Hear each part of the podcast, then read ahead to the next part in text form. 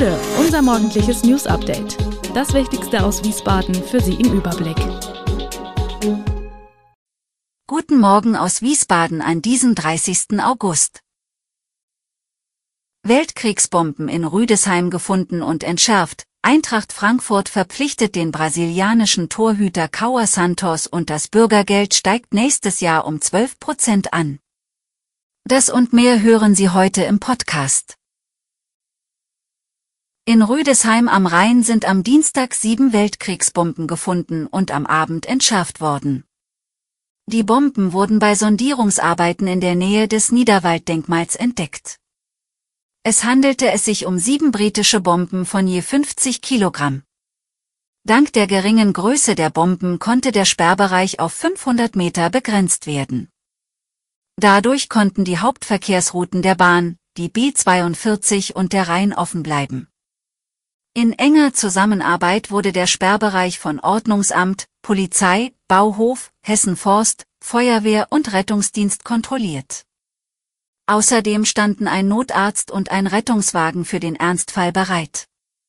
Neben insgesamt 56 Einsatzkräften machten sich auch der Bürgermeister von Rüdesheim, Klaus Zapp, sowie der Landrat des Rheingau-Taunus-Kreises, Sandro Zehner, ein Bild der Lage vor Ort. Kurz vor Transferschluss ist nochmal Bewegung in den Kader von Eintracht Frankfurt gekommen. Am Mittwoch vermeldeten die Hessen die Verpflichtung vom brasilianischen Torhüter Cauã Santos von CR Flamengo. Der 20 Jahre alte Keeper spielt für Brasiliens U20-Nationalteam. Verlassen wird die Eintracht-Offensivspieler Jesper Lindström. Sein Transfer zum SSC Neapel hatte sich angebahnt, Gestern meldete Eintracht Frankfurt dann Vollzug. Der 23-jährige Däne war zwei Jahre lang bei der SGE aktiv. In Hessen fehlen spezialisierte Beratungsangebote und Schutzmöglichkeiten für Männer, die Opfer häuslicher Gewalt werden. Im Gegensatz dazu sind die Männerschutzwohnungen in Nordrhein-Westfalen ständig ausgelastet. Laut Kriminalstatistik ist jeder fünfte Betroffene von Partnerschaftsgewalt ein Mann. Trotzdem findet das Thema wenig Beachtung. Boris von Hesen, Männerberater und Koordinator des Runden Tisches Männergewaltschutz in Hessen, fordert die Einrichtung von Gewaltschutzplätzen und spezialisierten Beratungsstellen. Das Bündnis betont, dass die Diskussion um männliche Opfer von Gewalt in Hessen noch nicht einmal die politische Agenda erreicht hat. Das hessische Sozialministerium verweist lediglich auf die allgemeinen Beratungsstellen, zweifelt aber am Bedarf von speziellen Gewaltschutzwohnungen für Männer. Die Strafermittlungen gegen den Rammstein-Sänger Till Lindemann, der des Verdachts auf Begehung von Sexualdelikten beschuldigt wurde, sind von der Berliner Staatsanwaltschaft eingestellt worden.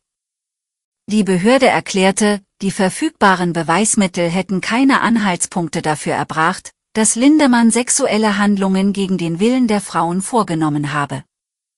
Lindemanns Anwalt teilte mit, dass die schnelle Einstellung der Ermittlungen belege, dass die Anschuldigungen unbegründet seien.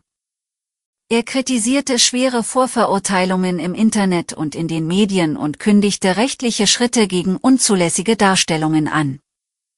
Die Ermittlungen waren Mitte Juni eingeleitet worden, nachdem mehrere Frauen, teilweise anonym, Vorwürfe erhoben hatten.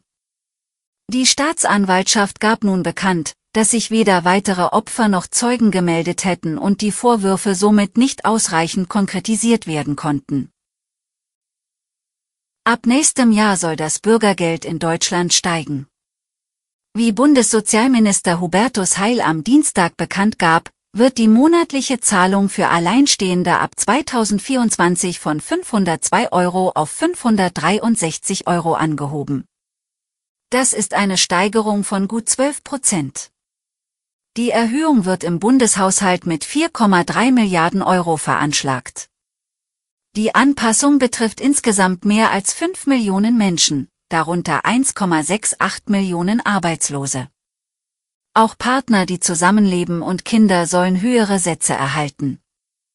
Die entsprechende Verordnung soll voraussichtlich am 14. September im Bundeskabinett beraten werden. Die Erhöhung hat mit der Inflationsrate von 6,2 Prozent im Juli zu tun. Während der Sozialverband Deutschland die Anhebung als gutes Signal wertete, kritisierten andere Sozialverbände die Maßnahme als unzureichend oder zu spät. Alle Infos zu diesen Themen und noch viel mehr finden Sie stets aktuell auf wiesbadener-kurier.de. Gude Wiesbaden ist eine Produktion der VRM von Allgemeiner Zeitung, Wiesbadener Kurier, Echo Online und Mittelhessen.de. Redaktion und Produktion die NewsmanagerInnen der VRM. Ihr erreicht uns per Mail an audio.vrm.de.